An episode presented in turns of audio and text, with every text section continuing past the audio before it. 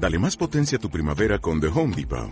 Obtén una potencia similar a la de la gasolina para podar, recortar y soplar con el sistema OnePlus de 18 voltios de Ryobi desde solo 89 dólares. Potencia para podar un tercio de un acre con una carga. Potencia para recortar el césped que dura hasta dos horas. Y fuerza de soplado de 110 millas por hora. Todo con una batería intercambiable. Llévate el sistema inalámbrico OnePlus de 18 voltios de Ryobi. Solo en The Home Depot. Haces más. Logras más.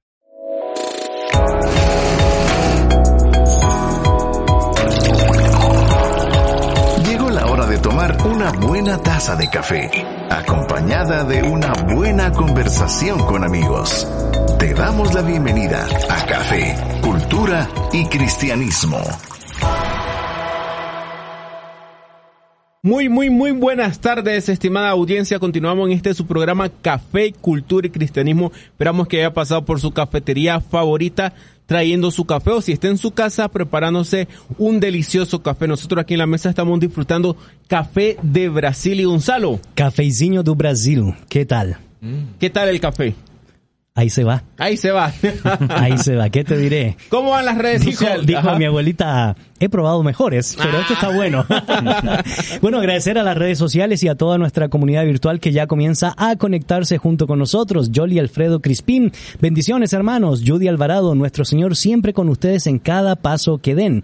Bendiciones. También Sandri Go dice, buenos días queridos hermanos. El tema de hoy me toca eh, mucho. Bueno, vaya si no, y sobre todo por los acontecimientos que se están dando en estos momentos no solo en Estados Unidos, sino a nivel mundial y el revuelo que ha generado la decisión de la Corte Suprema de los Estados Unidos respecto al tema del aborto. Silvia de León Arevalo, Dios les bendiga grandemente. Y también nos escribe nuestra buena amiga Ana Enríquez y dice buenas tardes con delicioso cafecito colombiano. ¿Qué tal, amigo? Oye, creo que nos podrían mandar una bolsita de cafecito colombiano No nos para enojamos. disfrutarlo también. Luis Arana dice bendiciones Gonzalo, Amir y al resto de los hermanos. Héctor Santos, bendito café. Y vaya si no, ¿verdad? Gracias a quién? A, A Clemente. Clemente que le dio la bendición a esas bebidas espiritu- espirituosas, ¿verdad? Del pasado que traía el enemigo musulmán en épocas del debate y el conflicto que se dio en torno al café, mi Solo- buen amigo Mir. Solo por eso buscaré una imagen, hay una fotografía de Clemente Miren, para tenerla en la pues, puerta. Ahí, a por haber consagrado el café. Gonzalo, ¿no estamos solos? Ni mal acompañados. ¿Con quienes nos encontramos, mi buen ¿Te parece yo presento a uno y tú Por presentas favor, a otro? Permítame dale. presentar a alguien que ya recurrentemente está acá, Mario Salvatierra. ¿Cómo estás, Mario? Bienvenido a este programa nuevamente. Muchas gracias, es un gusto estar con todos ustedes nuevamente y Ya veo Axel, que trajo regalitos, Mario. Sí, Así es, de mí pero para mí. Exactamente. Eh, sí, no, te felicitamos por esta obra, La fe de los demonios o el ateísmo superado. Eh, suena interesante esta obra. Gracias, Mario, porque pues siempre apreciamos aquí los libros. Vamos a ver qué también. pasa, ¿verdad? Lo voy a dejar para ti. y también tenemos a otro buen amigo que se comienza a incluir, a incorporar, a ser parte panelista de este programa Café, Cultura y Cristianismo, conocido en el bajo y en el alto mundo como nuestro gran amigo Axel Beteta. Axel, qué bueno tenerte aquí en el programa Café, Cultura y Cristianismo. Gracias, Gonzalo, Amir, Mário, que bueno es por estar aqui com vocês, desfrutando de um bom cafezinho brasileiro. Ah, opa, na- você fala português? Eu falo português, Nossa claramente. Senhora de Jesus Cristo, bem-vindo! Eu falo tipo carioca. então. Opa! Ah, eu aprendi o português, mas uma coisa que eu falo mais portunhol, porque eu morei Eu lá no sei, sul. Eu sei, você fala como uma pessoa do Sul, Ah, mas... então tá. A gente se vê em outra ocasião para falar português. No otra ocasión, pero qué gusto es poder estar con todos ustedes. Eh, con el tema de hoy, creo que también el día que estamos viviendo histórico. Yo digo que Amir dijo, Histórico. ¿y estos qué se estarán No, insultando, verdad? Yo pensé que era idioma alienígena ahorita en las redes Ah, sociales. sí, porque está famoso el idioma alienígena. Pero Sí, sí, sí. qué bueno, Axel, que estás acompañándonos. Bienvenido. Qué bueno que vas a ser parte de, de este grupo que tiene como propósito no solo dialogar sobre la cultura, sino también tener puntos esenciales para poder eh, reflexionar sobre los valores positivos, negativos, ser inspirados por la cultura, pero también el llamado que nos hace el Señor es a transformar la cultura. Y qué mejor iniciar este programa con algo que en las redes sociales, en las noticias, está aconteciendo y vale la pena que hagamos antes de iniciar el programa, un breve comentario de lo que ha acontecido de un caso de los años 1972, como muy bien lo explicó Amir en su lenguaje nicaragüense, que tú vas a traducir en estos momentos, mi estimado En- en Axel lenguaje. Formal. El lenguaje En, formal. en la lengua de Rubén. Darío. Así es. Pero contanos un poco qué es lo que está aconteciendo después de casi 50 años de historia. Sí, mira, e- en enero de 1972 la Corte, eh, realmente siete hombres, ¿verdad?, de- que conformaban la Corte Suprema de Estados Unidos eh, de Justicia, eh, de- emiten un fallo a favor del derecho constitucional del aborto e y reinterpretan la Constitución de Estados Unidos indicando que existe un derecho constitucional al aborto. 50 años después sale esta nueva resolución de una nueva corte por nuevos jueces, ahora sí integrada con mujeres, que viene a decir, miren, realmente cometimos un error. Y es, es muy interesante porque es de las primeras veces que la corte viene y hace algo tan, tan abruptamente de, de agarrar lo que se llama el stare decisis, ¿verdad? O el precedente y anularlo. Y decir, no, no, no, nos equivocamos 50 años atrás. Constitucionalmente no hay tal derecho. Claro. Dejémoslo a los principios que inspiran nuestra constitución y es que cada estado se rija conforme a sus propios principios y conforme lo, lo elijan sus gobernantes. Entonces, viene a decir, no, anulamos Roe v. Wade, anulamos otro caso que se llama Casey y todavía hace una exhortación y dice, todos los demás casos donde hemos reconocido derechos que no están en la constitución, quizás cometimos un error incluyendo el caso de Obergefell, que es el caso donde reconoce el matrimonio a las, a las parejas del mismo sexo. Interesantísimo. Y entonces esto... pues, Indudablemente esto va a generar mucho debate en estos días y creo yo, lamentablemente, no menos violencia, que es lo que ya se empieza a dar en algunos estados, en los Estados Unidos, Axel. Sí, eh, gente que nos está escribiendo desde Washington DC, la situación está complicada, hay gente en los puentes. Eh, creo que es un buen tiempo para ser psicólogo, porque van a haber muchas llamadas de, de, de reclamos a, psicólogos y demás. Pero eh, sí llama la atención algo. Roe v. Wade se utilizó como fundamento para muchas de las normas y muchos de los fallos en Latinoamérica para legalizar el aborto. Caso Colombia, caso también parecido Chile, etcétera, etcétera. Ahorita que ya no tienen fundamento, por ejemplo, en el caso de Colombia, hoy salió Colombia diciendo anulen el, último fallo, donde reconocimos el aborto hasta las 24 semanas. Claro. ¿Por qué? Porque ya no tenemos fundamento legal. Y eso que los- las, resoluciones de otras cortes no deberían de ser tu fundamento, pero como fue un caso tan histórico, tenía cierta relevancia. Hoy en día vemos ese efecto dominó, que empiezan a caer estas normas y ojalá, de verdad, ojalá que los demás países adopten esta tendencia. Obviamente, y, obviamente Mario, Amir y, y Axel, esto está dentro de un marco jurídico muy bien desarrollado que tú has mencionado después de haber hecho el análisis jurisprudente.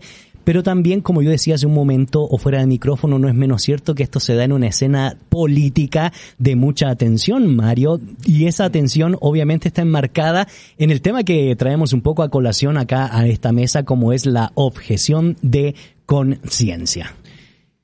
¿Y en qué momento nosotros debemos estar sujetos a, a- lo que dice el Estado, a lo que rigen las leyes que el Estado ha impuesto, o a lo que se emite no a través de las cortes? Eh, ¿En qué medida el cristiano debe resistirse o el, o el cristiano debe ceder ante, ante todo esto? ¿no? Y nosotros nos vamos a dar cuenta que en, cier- en ciertos, eh, de cierta forma, hay unas normas éticas, cristianas, morales, que a nosotros nos rigen, pero quizá vamos a estar más adelante en detalle sobre la cuestión. Incluso eh, varios autores, como por ejemplo eh, Olegario González de Cardedal, han, han puesto la cuestión de la ciudadanía cristiana, ¿no? Contrapuesta a la ciudadanía terrenal.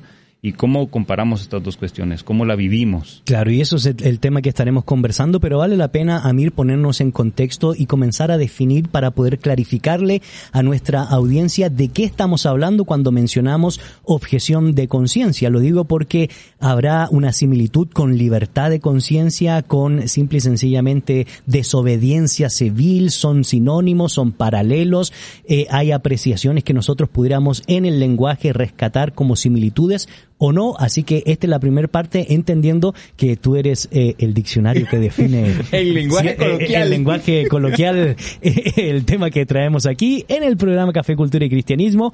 El tópico de hoy, Santa desobediencia. Bueno, hay, sin- hay varios elementos y hay varios temas que se entrelazan. Por ejemplo, Mario ya lo decía, libertad de conciencia, objeción de conciencia, tenemos este libertad religiosa, desobediencia civil. Algunos han llegado a enlazar también el tema de, de las revoluciones con esto. Pero, ¿a qué nos referimos con objeción de conciencia? Básicamente, iniciando con este, es la negativa de una persona a cumplir un mandato jurídico, a considerarlo incompatible con sus convicciones fundamentales, con sus convicciones de fe o convicciones religiosas. Entonces, básicamente, la objeción de conciencia es cuando mi fe, mis convicciones Morales. fundamentales, morales, mías, individuales, y ojo con esto, individuales, entran o chocan con un mandato jurídico, con algo legal. Es cuando mi fe se confronta con la ley, con un mandato que me está obligando este el Estado en este caso. Entonces, eso es objeción de conciencia, que está muy relacionado con el tema de la libertad de conciencia y ese el tema de la libertad de conciencia muchas veces está está un poquito más este no regulado, no sé si estoy bien Axel, no sé si es regulado, pero por lo menos más eh, un poco mencionado en las convenciones de, de, de derechos de las Naciones Unidas. Correcto, digamos, si ves muchas de las constituciones de América Latina también hablan de la libre emisión del pensamiento, Claro. de la libertad de conciencia, libertad de expresarse, y todas estas vienen a estar reguladas. La, la Convención Americana de Derechos Humanos tiene la Declaración Universal de Derechos Humanos también, eh, ahorita voy a revisar bien si es artículo, Artículo 48 12. 47, pero hay otro más, Sí. te lo regala más y te dice toda persona tiene derecho a, emitir libremente su pensamiento y a, y a ejercer algo así conforme con su 18 conciencia. no.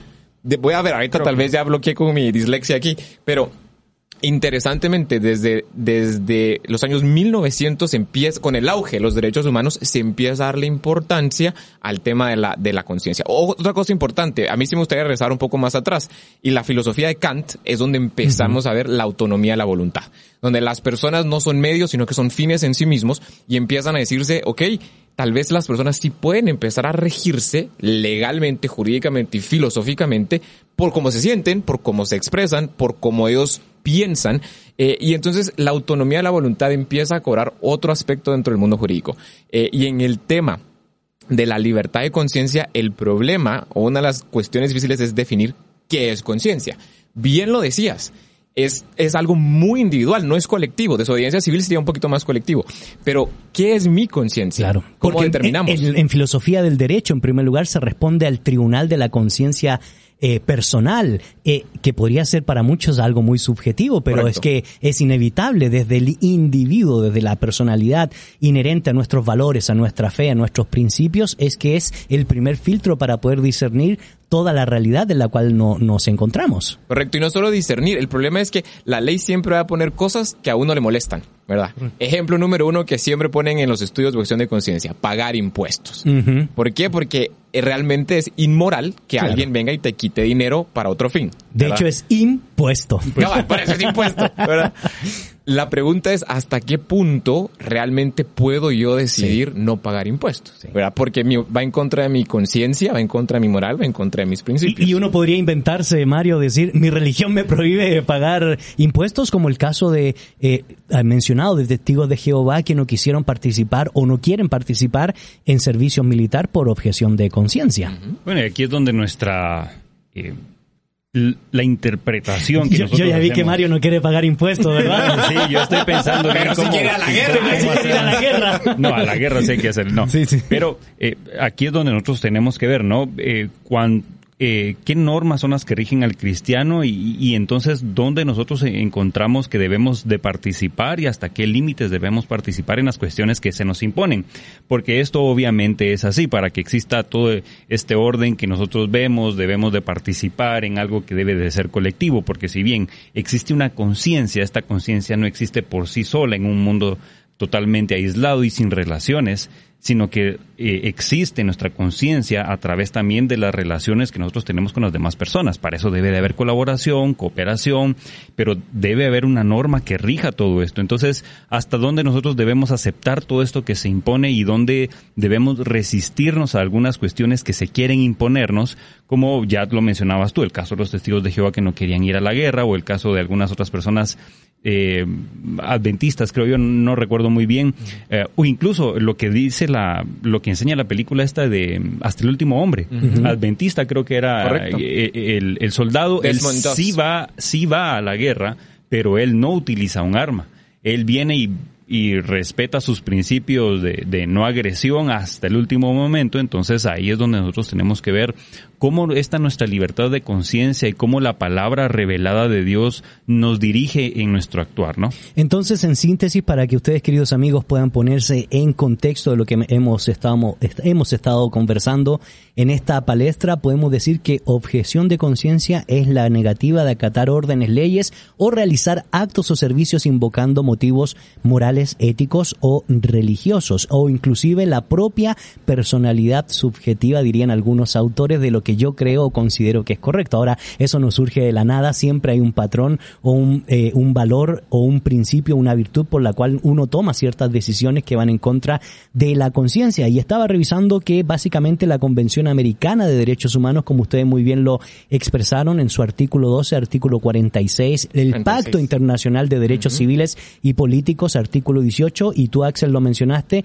parte de la libertad de pensamiento en la Comisión de Derechos Humanos de Naciones Unidas, la resolución 46 también de 1987 toma en cuenta esta realidad de eh, la objeción de conciencia. Ahora, la pregunta es, ¿qué importancia tiene para nosotros entonces la objeción de conciencia? Y antes que respondamos a esa pregunta, llama mucho la atención a Amir eh, que cuando comienza a estudiarse y a desarrollarse el tópico o el concepto de la objeción de, de conciencia, sobre todo en temas de guerra, sobre todo en temas de imposiciones que se dan coactivamente por parte del uso del derecho positivo a nosotros que tenemos una presuposición del derecho divino o natural, podríamos decir, comienzan a estudiarse varios antecedentes en la historia de la mitología clásica griega, en la historia de los fenómenos religiosos que fueron surgiendo posteriormente respecto a esta temática y me parece que tú como buen historiador de la filosofía tienes algo ahí que decirnos. Sobre todo antes de hablar de la, importancia de, la objeción de conciencia. Investigando un poco el tema, eh, me encontré un pre, no un precedente, por lo menos una, una parte de la, de la tragedia griega que ocupan para ejemplificar la objeción de, eh, de conciencia. Una de estas es la, la de esta adolescente, bueno, es una novela de Sófocles, de una trilogía que tiene con respecto al rey de, de Tebas, al, al, que gobernaba en esta ciudad, y en su último libro habla acerca de la tragedia de Antígona. Es un adolescente que tenía dos hermanos, estos dos hermanos este, luchan para ver quién gobierna la, la, la ciudad, quién se hace a cargo de la, de la ciudad, y uno de ellos lo que hace es para tener fuerza va con un ejército enemigo, lo trae, pelean, al fin y al cabo ambos mueren y quien se queda gobernando en esta ciudad es el tío. Bueno, las relaciones son bien complicadas. antes que siga con esa explicación, vale la pena mencionar que todo parte porque Edipo Rey, quien gobernaba, se enteró que estaba casado con su madre. Correcto. Y eso moralmente le trajo eh, una objeción de conciencia de seguir como rey y se, se, quita los ojos y, se, va a vivir al monte eh, diríamos en un lenguaje coloquial. Y la ciudad queda así, ¿quién va a gobernar? Entonces los hermanos son los que los que Y Antígona, que era la hija, decidió cuidar a su papá, de ahí viene el complejo de Edipo y todas cuestiones, pero eso es para psicología, ¿verdad? y consejería. Ahora sí, Amir. Entonces, como los dos hermanos mueren, cuando llega ella, Antígona, este, eh, está triste y quien gobierna la ciudad es el tío. Eh, bueno, otro día podemos hablar de las relaciones, pura novela, este, parecieran estas relaciones. Entonces el tío viene, gobierna la ciudad y habla por ti a mí, no hable por nosotros. y como y como él quiere congraciarse con sus pobladores, entonces al, al hermano, que en este caso era su sobrino, que luchó por la ciudad, lo manda a enterrar con todos los honores de como mandaban eh, los dioses griegos. Al otro hermano que se ha ido con el ejército enemigo para tratar de conquistar la ciudad, desecha el cuerpo afuera de la ciudad y no lo entierra. Y bajo la cosmovisión griega, la, la, visión griega de los dioses, eso era malísimo, era una prohibición de los dioses que el cuerpo quedara sin enterrar. Y como diríamos en un lenguaje contemporáneo, no se le diera santa sepultura. Santa sepultura. Entonces Antígona está con este, este sufrimiento. ¿Qué hace? es su hermano también el que está, el cuerpo el que está tirado. Entonces ella está frente a un dilema moral. Sí. Entonces ella desobedece a la orden del rey, del gobernante de esta ciudad, del edicto que está, sal, se escapa, hay un poco de, de, de, de, de drama ahí con su, su hermana pequeña, pero ella básicamente se escapa en tierra y el tío se da cuenta. Entonces ella eh, eh, la capturan, la llevan donde el tío y le dice, mira, no, te, no sabías de mi edicto. Sí lo sabía, dice ella, una, una adolescente. Pero nuestros dioses nos obligan hacer esto. Y yo y básicamente ya prefirió hacer lo que en este caso y de ahí su viene- religión eh, exactamente. De ahí viene la famosa frase en esa en ese mundo de la tragedia griega es más importante obedecer a los dioses que al rey que posteriormente se parece mucho a un versículo que estaremos mencionando quizás eh, más adelante Correcto. Entonces, esta historia, esta, este drama, se toma como referente para poder estudiar la objeción de conciencia, porque Correcto. ella básicamente hace eso. Ella desobedece un edicto, desobedece la ley, la, la imposición legal, con tal de no ir en contra de lo que sus dioses decían. De hecho, la historia cuenta que ella dijo, mátame porque prefiero estar muerta en vez de cumplir el edicto del rey porque viene la frase que yo mencioné hace un momento. Pero en ese sentido, antes de hacer la pausa, Axel, ¿qué importancia tiene la objeción de conciencia en estos días? Mira, yo, a mí me llama mucho la atención que realmente cuando empie- empezás a ver el desarrollo de los derechos humanos, no se imaginaban la- las personas a qué nivel iba a llegar la coerción estatal. O sea, se creía que con la democracia, con los principios que regían los estados, las nuevas constituciones, no se iba a llegar al punto donde una persona iba a tener que ser obligada a actuar en contra de su propia conciencia. Pero hoy en día vemos que hay situaciones que escapan de lo que tradicionalmente era normal. O sea, objeción de conciencia existía usualmente solo para temas militares. Correcto. Hoy en día se extiende a temas médicos. Y dentro de los médicos se extiende, por ejemplo, a acabar la vida de un ser que está por nacer o a acabar la vida de un ser que quiere morir, ¿verdad? Que le llamamos eutanasia. Eutanasia. Eh, luego tenemos temas fiscales, ¿verdad? O sea, en, en- en impuestos, si el gobierno empieza a recaudar tributos para una determinada situación, entonces yo puedo estar en contra de esa determinada situación y no pagar ese tipo de tributos que se está reconociendo como objeción, objeción de conciencia fiscal. Y luego, por ejemplo, cuestiones de re- realmente que implican el, el ejercicio de un poder público. Un juez en Cartagena, un par de años atrás, eh, en- se rehusó a oficializar un matrimonio entre dos mujeres porque dijo, eso va en contra de mi conciencia, ¿verdad? Entonces vemos que realmente hoy en día tenemos la necesidad de, como dirían los americanos, take a stand, de realmente pararnos y ponernos firmes en contra de, de algo que va en contra de nuestra objeción, en contra de nuestra conciencia, perdón, y poder objetar a eso. Y es que controla el poder. Correcto. Es que, y al final del día, mira, al final del día creo que todos tenemos derecho a vivir conforme a nuestros pensamientos siempre y cuando eso no afecte el derecho ajeno. Correcto. Pero al mismo tiempo, si nosotros estamos siendo obligados a actuar en contra de nuestra propia conciencia, entonces no somos ciudadanos libres, somos ciudadanos esclavos de la ley. Eso es interesante porque obviamente nos ha generado el tema de la objeción de conciencia a lo largo, Mario, de la historia de la interpretación y solo voy a dejar lanzado eso para que cuando retomemos comencemos a responder la problemática donde muchas veces se ha enseñado la importancia, la relevancia de respetar a todas las autoridades y todo lo que emane de las autoridades, citando Romanos 13 y no leyendo todo el contexto de capítulo 12, capítulo 13 de Romanos y sacando nuevamente el texto fuera de su contexto. Vamos a volver contigo, Mario, pero vale la pena partir de ese punto de vista para poder aclarar y comprender qué, qué entendemos nosotros por objeción de conciencia desde una perspectiva cristiana y desde una perspectiva teológica. No te desconectes, esto es Café, Cultura y Cristianismo.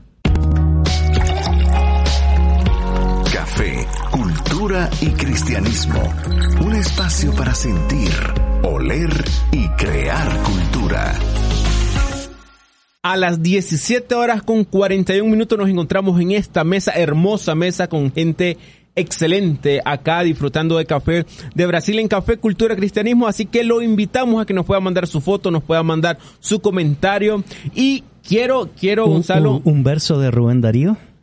La próxima semana te voy a traer un verso de Rubén Darío con respecto al café, que con eso quiero charlar la próxima semana. Va, Poemas acerca del café. ¿Qué Pero tal? permítame solo mandar un par de saludos antes de darte. Uno es para nuestro queridísimo Hugo Morales que nos escribe desde Los Ángeles y nos manda una hermosa bolsa de café. No sé si es que la va a traer. Espero que sea que la va a traer Ah, no, de si, regalo. si mostró la bolsa, tiene que traerla. ah, No, no, no- ¿cómo no va a echar carita y... Cabal, y nos dice saludos de- a Café Cultura Cristianismo desde Los Ángeles, disfrutando de un delicioso café a esta hora para no perder la costumbre. Y también a Sharon Herrera que nos dice, me uno a los que están escuchando, un abrazo a todos en la mesa. Saludamos a Sharon que está recuperándose acerca de su enfermedad. Ok, y Su enfermedad, de su, de su salud.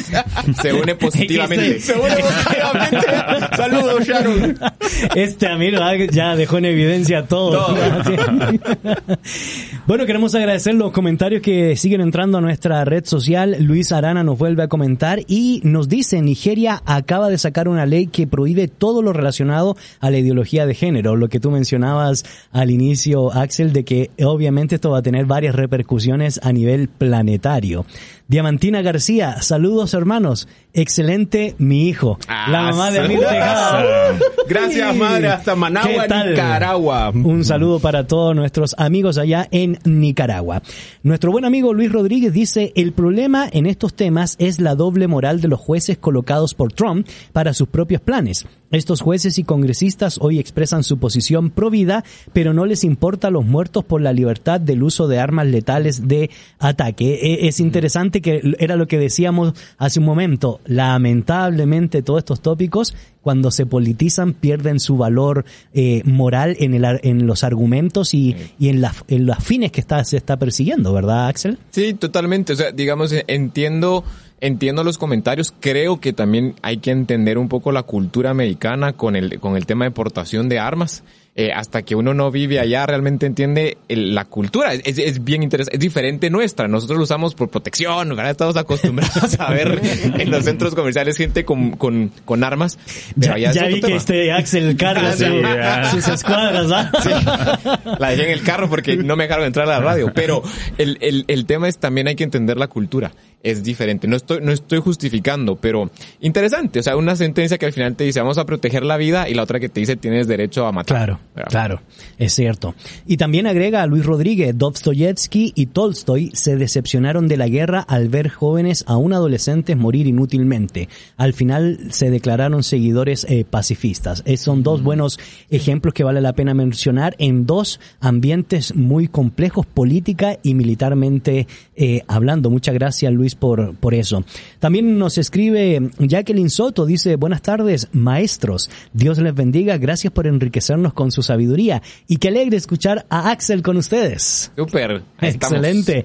Bendiciones en esta linda tarde, amigos, ya lista para escuchar y para aprender sobre la obediencia y a la que y a la que espero las respuestas, Gaby Catalán. Y quiero leer un comentario de Ana Enríquez porque eh, el comentario que hace ella creo yo que nos va a dar el paso antes de, de reflexionar sobre lo que te habíamos preguntado, Mario, en relación a Romanos 13, eh, porque ella parte hablando de la obediencia civil. Y no hicimos la aclaración que habíamos dicho al inicio de poder ver si es lo mismo desobediencia civil que objeción de conciencia o libertad de conciencia. Y ahorita te voy a dar la palabra eh, Axel para que nos puedas clarificar. Pero Ana Enríquez comenta y dice, la obediencia civil es un tema bastante amplio. Romanos 13 del 1 al 7 es claro en cuanto a la obediencia hacia las autoridades que gobiernan. Sin embargo, en Tito 3.1 agrega, estén preparados para toda buena obra y esto tiene que ver con la obediencia directa a Dios. Y definitivamente no podemos deshonrar a Dios al participar en todo lo que tiene que ver con muerte, violencia, inmoralidad sexual, corrupción,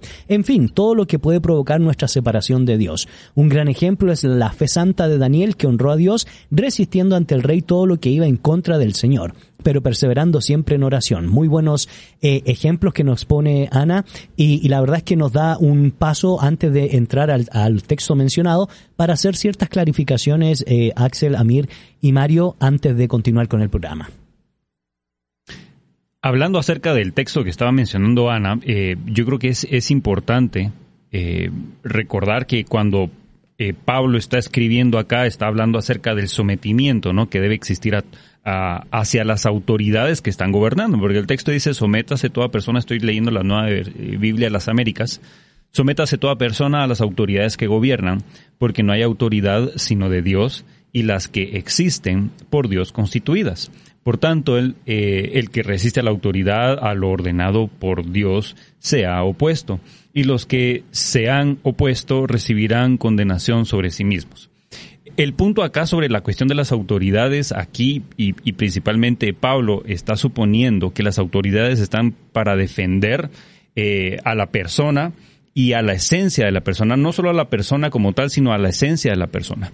Pero ¿qué pasa cuando nuestras leyes eh, empiezan a imponer cuestiones eh, o empiezan a imponer gustos como derechos, por ejemplo? Y en este sentido, nuestra fe se empieza a ver enfrentada, ¿no? Por la cuestión de que ya las leyes no están protegiendo eh, a, a, los derechos y la esencia de la persona, sino que lo que están haciendo es simplemente favorecer eh, gustos de, de, las minorías, pero que tienen ciertas influencias aquí y allá. Entonces, e, e ideologías más que ideas. Ideologías, correcto. Correcto. Entonces, aquí es donde nosotros venimos y decimos eh, que tenemos que hacer una, una, una correcta excepción, ¿no? O sea, las autoridades que Dios ha colocado están para su correcta, eh, su correcta función. En el momento en el que dejan de hacer la correcta función, nosotros estamos llamados a ser estos objetores. Podemos venir y levantar la voz, porque justamente también Pedro, cuando dice, eh, en primera de Pedro, cuando dice que nosotros debemos estar preparados para dar una respuesta, no solo está hablando de cristianos que están respondiendo acerca de su fe, sino también, mira, eh, si tú te estás resistiendo qué a buen punto, porque no solo tiene que ver con temas de ciencia y fe, como se utiliza generalmente Correcto. este pasaje, sino tiene que ver mayoritariamente con temas que son inherentes a las virtudes, a la cotidianidad de la vida. Y justamente hacia ahí vamos, ¿no? Eh, cuando alguien viene y te, y te pregunta, mira, ¿y tú por qué no cumpliste lo que se está diciendo acá si se supone que es una ley? Bueno, para mí la palabra de Dios dice esto, esto y esto, ¿no? Ahora, también el contexto de la carta de Romanos, los versículos que siguen, porque no, cuando se está hablando ahí de los primeros versículos, no se queda ahí, sino que los versículos que siguen luego de eso nos ponen el contexto del amor y nos Correcto. dice que la guía para nosotros, nuestra guía de conducta, de moral, ética, etcétera, es el amor. Y ahí nos pone en un entredicho, ¿no? ¿Qué, ¿Cómo amamos nosotros a nuestro prójimo? Y, y ahí interesante porque no podemos olvidar eh, que el libro de los romanos, donde parte presentando la condición humana, es decir, quiénes somos frente a lo que se menciona a partir del verso 18, capítulo 1, como seres humanos y toda una categoría, ¿verdad?, de nuestra decadencia como seres humanos. Después habla de las consecuencias por causa del pecado. Después de eso, la solución, la justificación por fe a partir del capítulo 5 en adelante. Y termina tratando el tema, incluyendo Israel, por supuesto, hasta el capítulo 11, donde ya a partir del capítulo 12, donde da por sentado que la gente ha entendido la justificación por, lo, por la fe, habla acerca de los deberes de los cristianos. Y antes de Romanos 13 está Romanos 12. ¿Qué tal? ¡Qué bárbaro! No, pero- Excelente resumen. Creo Solo- que llevaste buena la clase sí. de Nuevo Testamento. Pero Solo, para terminar el punto, antes de Romanos 13, en Romanos 12, 1 y 2, se nos enseña a no conformarnos a este siglo, sino transformarnos por medio de la renovación de nuestro entendimiento para que comprobemos no la voluntad de César, no la voluntad de las leyes establecidas en el imperio, no por la voluntad de las virtudes estoicas o epicúreas, sino la voluntad de Dios. Entonces es un buen punto de partida para hablar de objeción de conciencia cuando nuestra mente es decir, la cualidad inherente de poder entender, discernir y dictaminar entre lo bueno y lo malo toma un papel tan importante en nuestra conciencia y nuestro sentido de la vida y de los por qué y para qué es- estamos tratando este tema. Y ahí queda algo importante eh, con respecto a lo que decías tanto vos, Gonzalo, usted, Gonzalo. ¡Qué bárbaro! Me salió. Va en contra de mi conciencia. Eso va en contra de mi conciencia. Tanto Mario y Gonzalo con los que nos decían, porque aquí es bueno definir y aclarar los términos, tanto objeción de conciencia como desobediencia civil. Y ahí creo que Axel creo que es el que mejor nos puede ayudar a aclarar cuál es la diferencia entre decir objeción de conciencia y desobediencia civil, porque yo creo, si mal no investigué, tiene que ver con la finalidad y tiene que ver con el ámbito en lo privado y en lo público, pero Axel, Mira, A- Amir el jurisprudente. Ahí- Di- di- solo, solo para terminar, perdón, Axel. Dice que Amir dictó el, el libro Café para Juristas de nuestro buen amigo Alejandro Maldonado Aguirre. No, Pues sí. este, la toga nicaragüense. Pero bueno, al final eh, hay un, digamos, hay una gran discusión entre ambas diferencias o la diferencia entre objeción de conciencia y desobediencia civil. Y ojo, también implica mucho la cultura el, el, el, latino o el latinoamericano lo ve muy distinto, eh, distinto al anglosajón, al europeo. Y si lo vemos desde el punto de vista asiático es otra cultura porque tiene que ver más con honra. Eh, y, y, en África es otro, otro interés. Y en el mundo eh, del Medio Oriente también es, es diferente las obligaciones que tiene la persona hacia el cumplimiento de, de las expectativas religiosas de ir a la guerra o ser combatiente. ¿Cuál es la gran diferencia entre objeción de conciencia y, y desobediencia civil? La objeción de conciencia lo que busca es una excepción a la norma. Es decir, yo quiero que esa norma no me aplique a mí. ¿Por qué? Porque va en contra de mi, de mi forma de pensar o de mi forma de ver el mundo o de mi cosmovisión o mis valores al final del día. Y usualmente es algo privado. Yo no busco que sea público. La desobediencia civil, por el contrario, es un acto público, donde yo estoy diciendo, yo estoy en contra de tal norma y busco un cambio como no lo puedo hacer por mis propias fuerzas, lo hago a través de mi desobediencia. Es decir, mi desobediencia es el acto por el cual yo vengo y estoy yéndome en contra y manifestando mi oposición a la ley. Objeción es simplemente decir, yo estoy en desacuerdo con eso, no quiero que me aplique. Desobediencia es decir, yo no estoy de acuerdo con eso y quiero que cambie y por lo tanto no obedezco. Correcto. Ah, ¿Qué tal? Excelente. Te quedó, Mejor, sí. Te quedó claro a mí. Clarísimo. Jurídicamente crees que está, está Pasó su examen de, de, de, Derecho. Y ojo que sí hay líneas grises. O sea, podríamos decir, el desobediente civil está actuando conforme a su conciencia. Sí. Está objetando, sí. Pero lo está haciendo público. Lo está buscando un fin. Está buscando un fin que eso ya no se aplique a la colectividad. En cambio, el objetor de conciencia dice, yo no quiero que me aplique a mí. Ok. Interesante. Y esto nos conecta un poco con la temática de lo que las Sagradas Escrituras, lo que la teología cristiana ha intentado eh, expresar respecto al tema de obediencia, no teniendo estas categorías o estas nomenclaturas de carácter jurídica, sino meramente producto de lo consuetudinario, producto de lo que uno le da un valor eh, relevante por sobre lo eh, lo establecido en el mundo en relación a la revelación divina. Y lo digo porque para todos aquí es conocido el famoso texto de Hechos capítulo 5 verso 29. Entonces Pedro y los otros apóstoles dijeron en respuesta, debemos obedecer a Dios antes que a los seres eh, humanos. Es un texto sugerente que vale la pena comentar, los queridos amigos, para poder ver qué eh, relación tiene con la objeción de conciencia y en última instancia si podría ser un punto de partida para hablar de desobediencia civil cuando esos valores rompen lo esencial que es la vida, que es el derecho al respeto ajeno en los seres humanos. Y lo digo porque la verdad es que Pedro comienza dando esta respuesta a una primera acusación que se da en el capítulo, en el capítulo 4, verso 19, donde el texto dice, juzguen si es justo delante de Dios obedecer a ustedes antes que a Dios. Obviamente en esa época las diferencias estaban precisamente con el Sanedrín, con el sumo sacerdote y por cierto el Sanedrín en esa época sabía muy bien lo que implicaba obedecer primero a Dios antes que las leyes de las otras naciones, antes que las leyes en este caso del mundo romano o del imperio romano, porque ejemplo ya se tenía en el Antiguo Testamento. Éxodo 1.17. Las parteras israelitas obedecieron a Dios antes que a Faraón. Segunda de Reyes, capítulo 19, 14 al 37. Ezequiel escuchó al Señor y no al rey de Asiria. También, pues, encontramos varios textos en el caso de la época de los reyes donde los profetas eh, anuncian públicamente es necesario obedecer a Dios antes que a los reyes. Interesantemente, Podríamos hacer menciones de profeta Natán, profeta Elías, profeta Jeremías, quienes se enfrentaron a reyes, o Urias, quien sufrió el martirio, según Jeremías 26, 20 al 23. Es decir, Axel, Mario, Amir, encontramos varios ejemplos que si tuviéramos que leerlos hoy desde el, tema de la objeción de conciencia, donde ahí se dan estos principios que estamos trayendo en torno a obedecer primero los mandatos de Dios antes que esas premisas que van en contra de lo establecido por Dios. Yo te haría otros dos, digamos, y uno de objeción de conciencia y otro de desobediencia civil. Objeción de conciencia, Sadrach, Mesad y Abednego dicen yo no me postro ante la estatua. Correcto. Ojo, ahí es donde están haciendo una postura en contra de la norma para que los demás no les aplique ahí están diciendo a nosotros no nos aplica. Y graciosamente aceptaron, digamos, lleno de gracia, aceptaron la sanción. O sea, se fueron, no, no, no hicieron más, no fueron más allá, no hicieron una rebelión, no hicieron una sedición.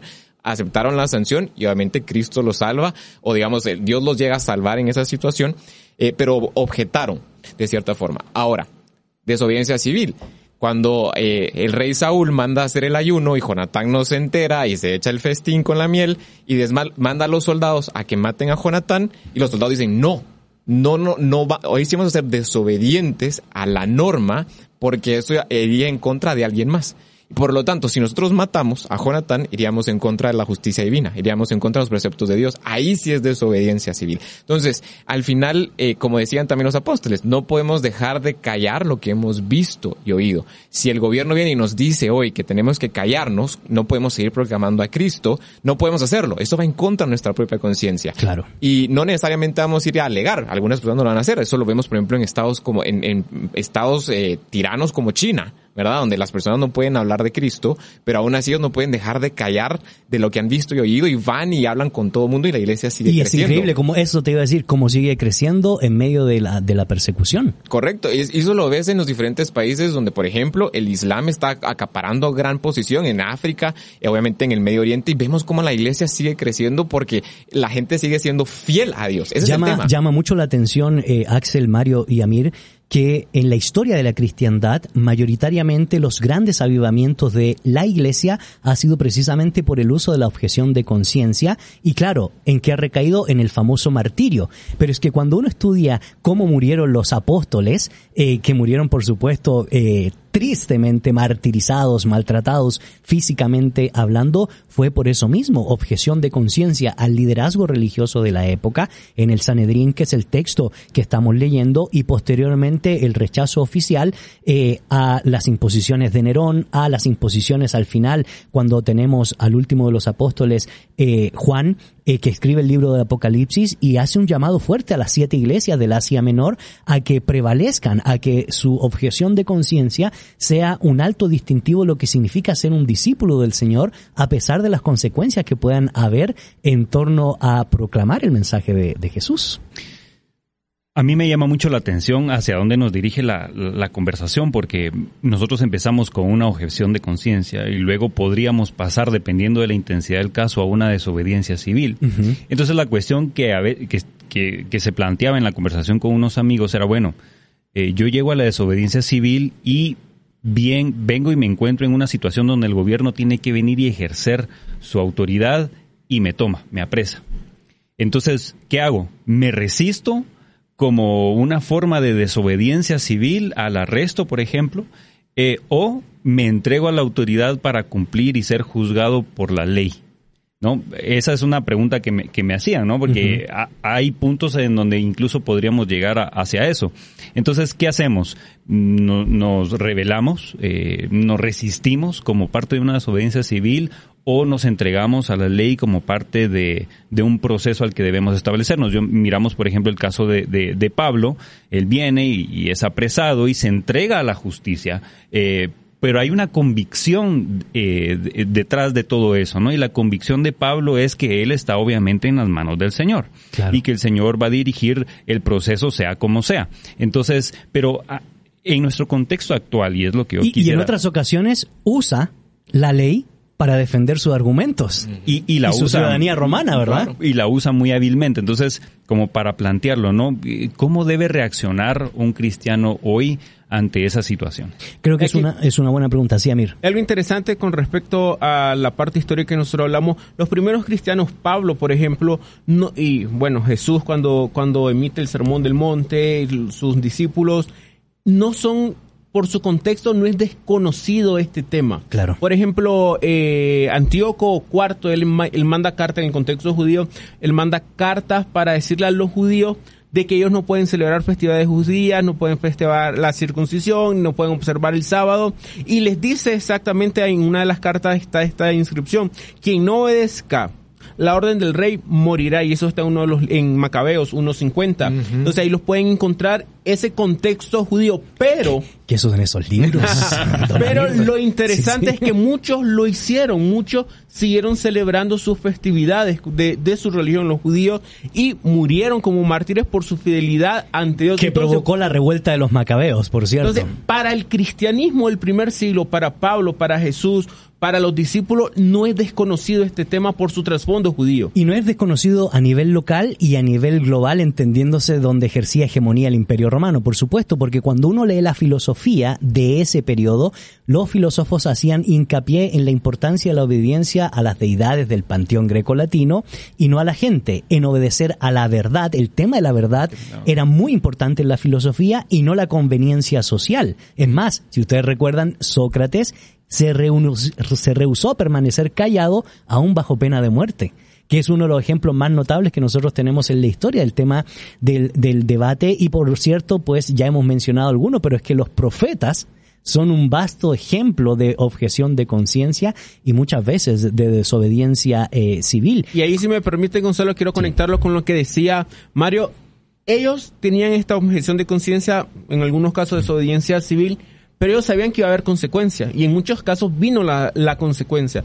Muchas veces en la actualidad nosotros queremos apelar a nuestro, no sé si llamarlo derecho, este Axel de objetar este de desobediencia civil, pero las consecuencias no nos va a gustar y si y una cosa no va con la otra. Si nosotros vamos a objetar la ley, si nosotros vamos a ir en contra de la autoridad este impuesta por nuestra fe, muchas veces van a venir consecuencias. Y bueno, eso lo podemos hablar más adelante, pero Jesús lo dijo, miren, al final si van a ser perseguidos, que sean perseguidos por causa de la, justicia, del Evangelio. A, mí me gusta unir, solo quisiera unir eso, lo que, lo que dijeron ustedes dos. Hay una, eh, Flavio Josefo en, en, en, Antigüedades Judías narra un, una historia donde eh, Calígula llega eh, obliga a, que Publio Petronio, que se llamaba, y mande a, a colocar una estatua en el templo en Jerusalén. Y vienen los judíos y dice, y, y, ve armado, vas a tener dos opciones. Primero negocia que puedas poner la estatua ahí y dos, si los judíos se niegan, mátalos. Entonces los judíos ya sabiendo lo que viene, llegan al templo y dicen, no puedes poner la estatua aquí porque viola nuestra ley y nuestras costumbres de nuestros antepasados. Y le dicen, si tú pones esa, esa estatua, nos tienes que matar. Y en señal de eso, se hincaron y levantaron su cabeza para mostrar su garganta, estaban dispuestos a que los matara. Entonces respondiendo tu pregunta, yo creo que depende mucho de la situación. Pero en este caso ellos dijeron, estamos dispuestos a pararnos aquí firmes y si nos tenés que matar, que nos mates. Hmm. Interesante. Interesante y obviamente esto nos deja muchas preguntas. Sabemos, Axel, Amir y Mario, que no es un tema acabado porque recién en algunos contextos se están definiendo eh, las terminologías de lo que implica la obje objeción de conciencia bajo un sistema de derecho positivo, en otro bajo un sistema de derecho constitucionario, el common law eh, eh, inglés. Hay varias, varios matices que obviamente tendríamos que dialogar con más tiempo, quizás en una cátedra académica, pero la gran pregunta es, ¿a qué nos estamos enfrentando? Hoy en día nosotros los cristianos que va realmente en contra de nuestros fundamentos, de nuestras bases. ¿Por qué vale la pena no solo tener objeción de conciencia, sino en muchas ocasiones probablemente desobediencia civil, sabiendo cuáles podrían ser las consecuencias que nos podría traer? ¿Es lícito? ¿No es lícito? ¿Cuál debería ser, debería ser nuestra premisa moral espiritual a la hora de traer este tema? Bueno, escucharemos algunas premisas, perspectivas en torno a este tópico. Después de la pausa, no te desconectes. Esto es Café, Cultura y Cristianismo. Café, Cultura y Cristianismo.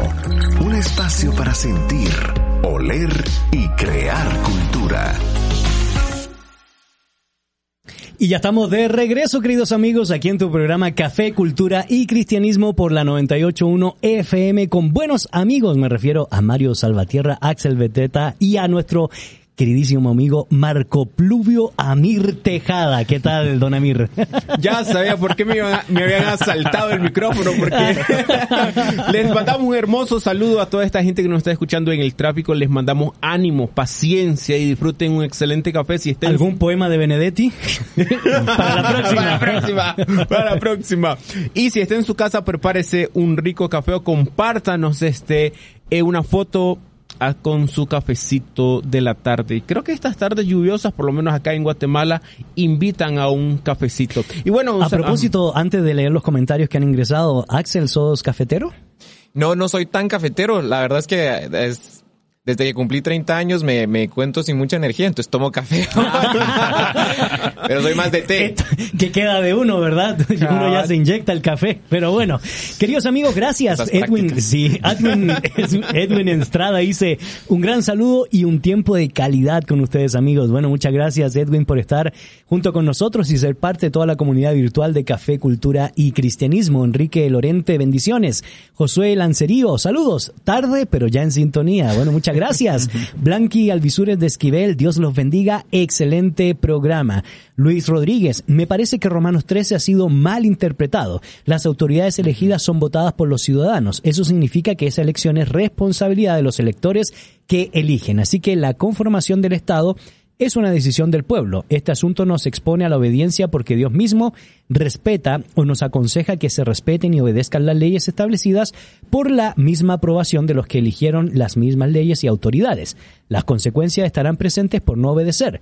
Dios únicamente está reiterando que el hombre pidió rey, por lo tanto, cuando lo tengan, obedezcan. Interesante comentario. Ninette de Castro dice, bendecida tardecita de viernes para cada uno. Un tema muy importante. Hoy en día obediencia va acompañada de paciencia y oración también. Bueno, muchas gracias. Eh, excelentes comentarios y saludos y en un momento más estaré leyendo otros que han ingresado.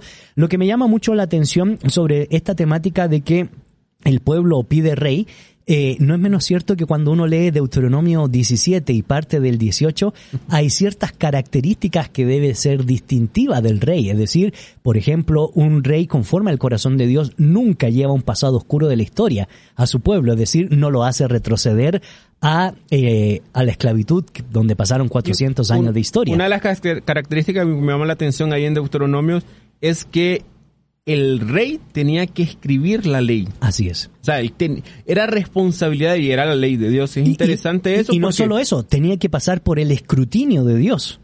Eh, y no y, también no tenía que ser, no tenía que aprovecharse del pueblo a costa del fruto del trabajo de la nación. Enriquecerse. Enriquecerse a costa del pueblo. Hay una serie de categorías que vale la pena quizás a propósito que ya se acercan pronto las elecciones traigamos a este programa, ¿verdad? Yo sé que eso se analiza muy bien en Vamos Guate, pero vale la pena eh, reflexionar eso de una perspectiva profundamente eh, teológica. Pero muchas gracias por estos mensajes que han ingresado a nuestra red social eh, y no es menos cierto de que esto amerita comenzar a tener ciertas reflexiones y ciertas pautas que valen la pena analizarlas, mencionarlas y eh, dar algunos desafíos para la comunidad cristiana el día de hoy. Lo primero yo planteaba antes de tener la pausa eh, aquí en el programa es a qué nos estamos enfrentando el día de hoy, estimados amigos, de lo cual vale la pena objetar, hacer una objeción de conciencia. Es el primer elemento que les planteo y la segunda eh, pregunta sobre esa base es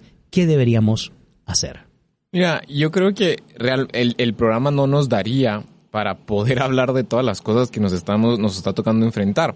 Y desde hace, desde hace una buena cantidad de años que lo vemos venir una de las tendencias hoy en día es a privatizar la fe obligatoriamente, ¿verdad? A que las personas no puedan, eh, por ejemplo, portar alguna imagen religiosa, que las personas no puedan reunirse en público a ciertas actividades. Es más, lo vivimos durante la pandemia. O sea, no, no, no quiero sonar político ni nada, pero las últimas entidades que pudieron abrir al público fueron las iglesias en la gran mayoría de países. Entonces, vemos cómo realmente esta intencionalidad de apagar la voz cristiana, de apagar la, la verdad, eh, y que no vemos que esto vaya a detenerse. O sea, lo vemos en incremento. Vemos cómo incluso Naciones Unidas ha declarado que es prácticamente tortura llevar a los niños a la iglesia forzadamente ese es el criterio que hoy existe. Criterio o, otros criterios. Prácticamente Naciones Unidas, o mejor dicho UNICEF, dice los niños que son expuestos a pornografía está bien, no hay delito, no se comete delito. Entonces, hoy en día vemos cómo este tipo de circunstancias, de normas, de leyes, de criterios de gente supuestamente profesional nos, obligan a una conciencia colectiva que va en contra de nuestros principios, de nuestros valores para los profesionales. Tal vez un profesional médico dice, me veo obligado a realizar un, aborto o me veo a realizar, obligado a realizar eh, un acto de eutanasia. Solo voy a poner un ejemplo en Guatemala. Con la Ley Universal de Acceso a Métodos de Planificación Familiar en Guatemala, muchos doctores, bueno, la ley ahí obliga a que los doctores tienen que dar em, métodos de anticonceptivos Y muchos médicos dicen, por su religión o por sus convicciones, yo no estoy de acuerdo con dar este tipo de, de, de químicos o anticonceptivos, pero la ley los obliga. Interesantemente, pues, se planteó una inconstitucionalidad y por 2007-2008 en contra de esta, esta ley y la perdieron en Guatemala. O sea, interesantemente diciendo, miren, igual nos están obligando aquí a, a, a ir en contra de nuestra conciencia. Entonces, creo que aunque es un caso tal vez sencillo, lo vamos a seguir viendo si nosotros tampoco como cristianos levantamos la voz a favor de estos temas. Y, y no solo eso, sí, Amir, yo eso solo iba a mencionar para, porque probablemente estemos pensando lo mismo y, y como tú eres Marco Pluvio, Amir Tejada, entonces vas a dar todo el contexto filosófico, pero ¿qué sucede? O como ya ha sucedido cuando por ley se te obliga a eh, efectuar un matrimonio, eh, de una pareja del mismo sexo y si no lo haces, eh, pagas con cárcel. Por ejemplo, que ya tenemos datos de varios eh, amigos eh, en el mundo eclesiástico que han sucedido, que han pasado por eso en España, por ejemplo. También, por ejemplo, en Chile que hubo una ley, no estoy seguro cómo terminó esto, que donde obligaban a toda la farmacia a distribuir la pastilla el día siguiente. Del día eh, después, así del es. Del día después, entonces era obligatorio. Entonces, si había un cristiano o alguien por su fe, por sus valores, decía, yo no la quiero distribuir, estaba obligado a, por el Estado, a entregarla. Entonces, son elementos muy claves y algo que me llamó la atención de que dijo Axel fue tenemos que alzar la voz y cuando él decía eso yo a mí, a mí se venía a la mente el sermón del monte de en Mateo 5 cuando el Señor nos dice que tenemos que ser sal y luz y para ser sal y luz nosotros tenemos que estar alerta a nuestro al mundo que nosotros estamos viviendo. Y también ser sal y luz va a significar llevar consecuencias. Ser sal y luz va a significar decir a esto no a esto sí pero claro. también con valor este, y con fundamentos, porque por ejemplo cuando mirábamos el caso en, Hechos 5, ellos hablan y dicen y no, no lo vamos a hacer, preferimos obedecer a Dios que obedecer a los hombres, pero no lo dicen a la ligera, no lo dicen a la carrera, lo dicen con base. ¿Y cuál era su base? El, la, la orientación, el mandato que les había dado el Espíritu Santo por comunicar el Evangelio de Jesucristo y objetar eh, nuestra conciencia de desobediencia civil, creo que para los cristianos está muy ligado al Evangelio y a nuestra concepción del Evangelio. Entonces, como cristianos, tenemos que aprender a conocer la Biblia, tenemos que aprender a conocer el Evangelio para saber qué es lo que sí y qué es lo que no. Correcto. Antes de darte la palabra a Mario, agradecemos los mensajes de nuestro buen amigo Gustavo Girón que nos escribió antes que iniciara el programa. Él dice, está pidiendo disculpas porque hoy los abandonaré, dice, mi cirugía del ojo izquierdo que tengo a las 4 de la tarde no me permitirá escuchar el programa. Pero por favor, dice, por favor, no me quiten eh, la categoría de fan destacado. Bueno, Gustavo, no se te quitará, oramos por ti, esperamos que la, la cirugía haya salido bien y, y, así como tú nos vas a extrañar, también nosotros extrañaremos tus comentarios y esperamos que todo salga bien. Mario. Bueno, nosotros tenemos que estar convencidos y, y volver, como, como dice Ángel Cordovía, ¿no? En tiempos de crisis hay que volver a lo esencial.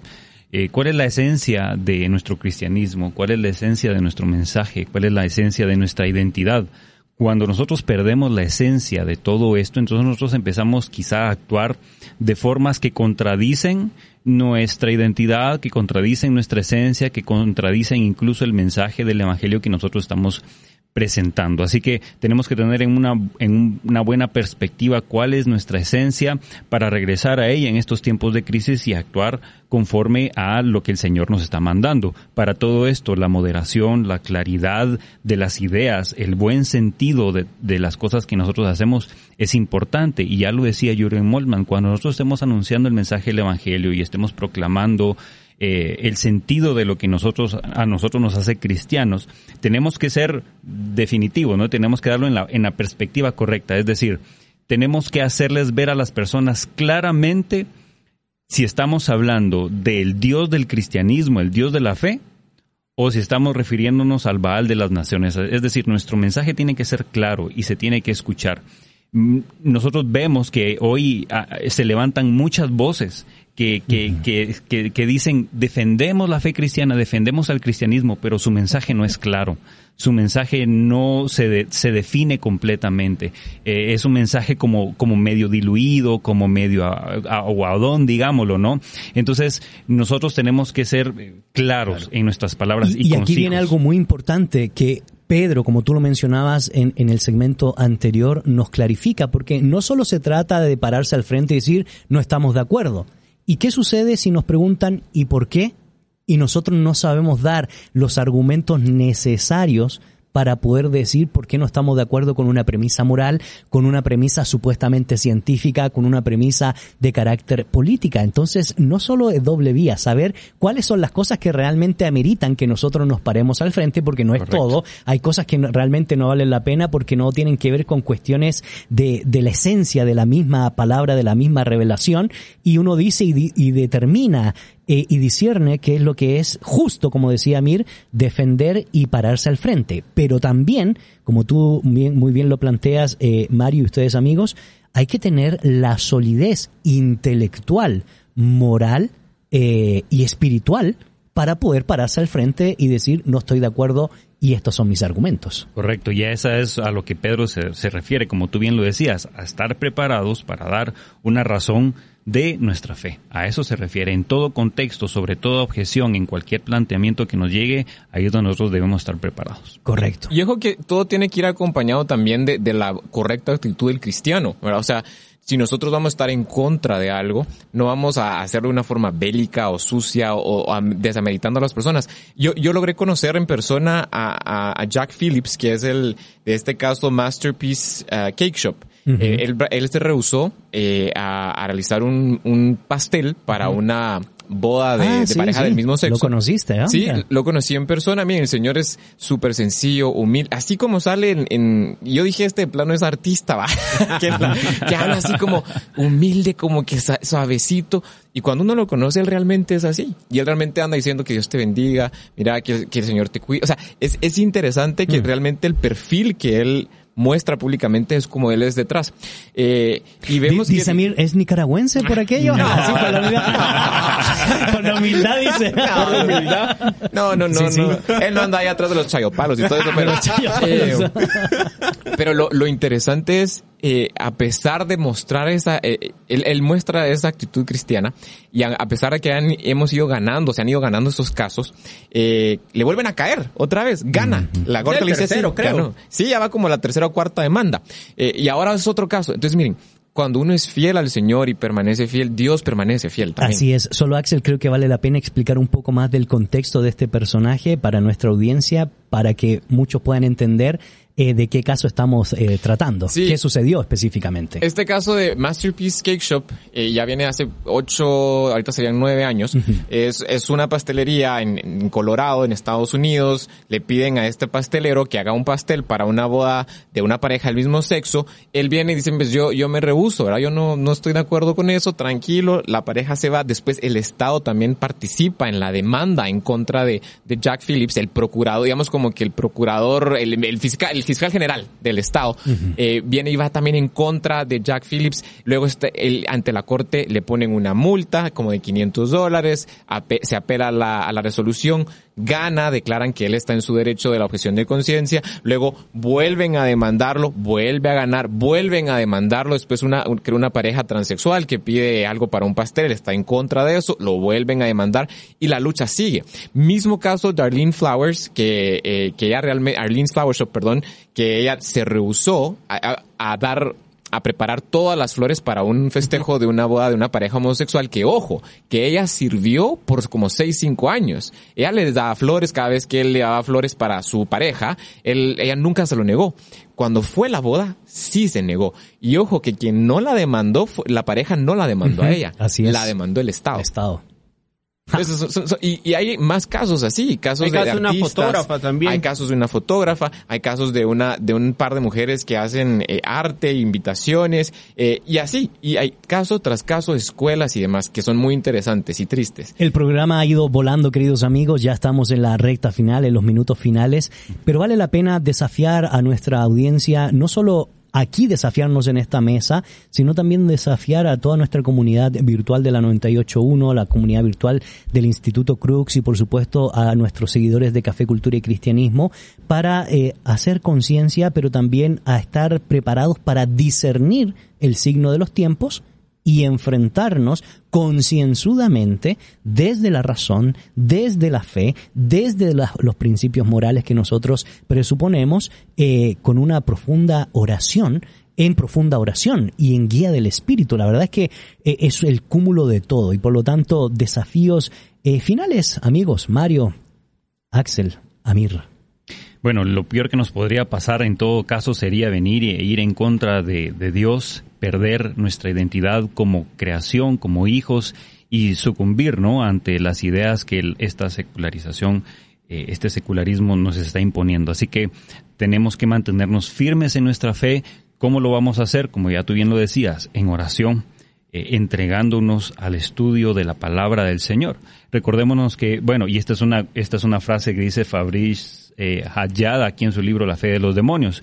Eh, este mundo no quiere un mundo eh, sin Dios, quiere un cristianismo sin Dios.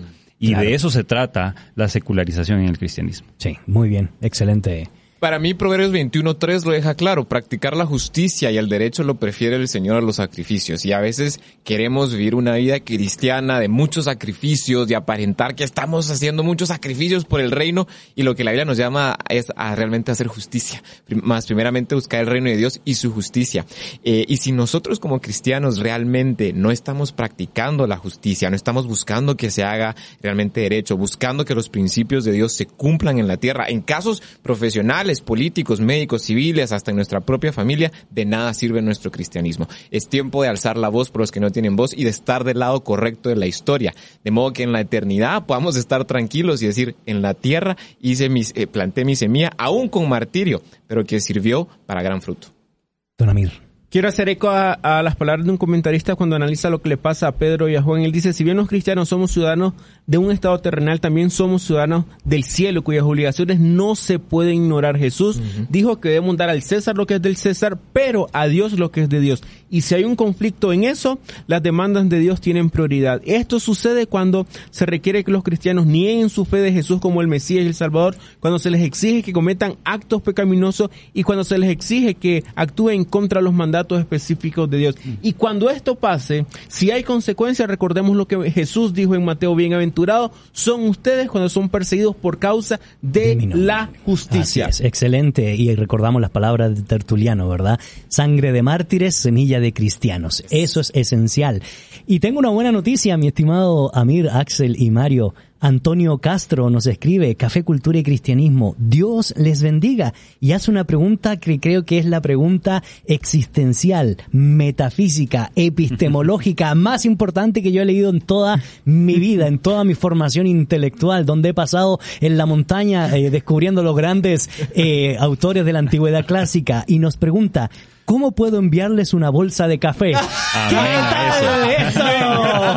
Centro de Antonio Castro, producción se va a poner en contacto. Tenlo por seguro. A mí ahí sí anotamos el nombre y, le nos eh, ponemos en contacto con Eso es hacer justicia. Eso, es hacer justicia. Y les tengo los resultados de las preguntas que planteamos en las redes sociales. ¿Debo como cristiano siempre obedecer la ley si va en contra de mi fe?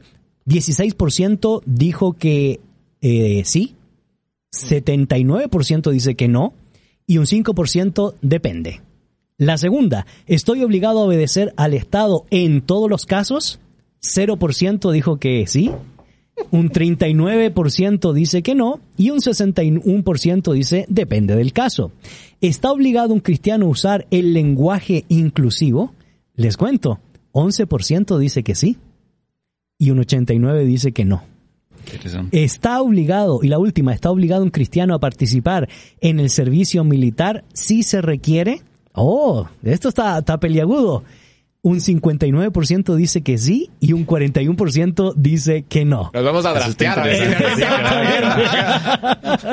bueno, queridos amigos, ha sido un placer, un honor poder compartir con ustedes este tema sobre el título, Amir? Santa, desobediencia. Objeción de conciencia. La verdad es que han sido reflexiones interesantes y por supuesto eh, les invitamos a que podamos instruirnos, capacitarnos, no parar de orar y también no parar de capacitarnos. Mario, muchas gracias por compartir el día de hoy con nosotros. No, fue un gusto y por favor a todos los hermanos síganos ofreciendo café. Así tenemos aquí que tomar los viernes. Así es. Axel, qué bueno que te estás incorporando al grupo de panelistas de El Aerópago del Viernes, aquí por la 98.1. Un gusto estar aquí con personalidades tan, tan filosóficas desde la... Ah, desde, desde Marco Pluvio, Amir Tejada.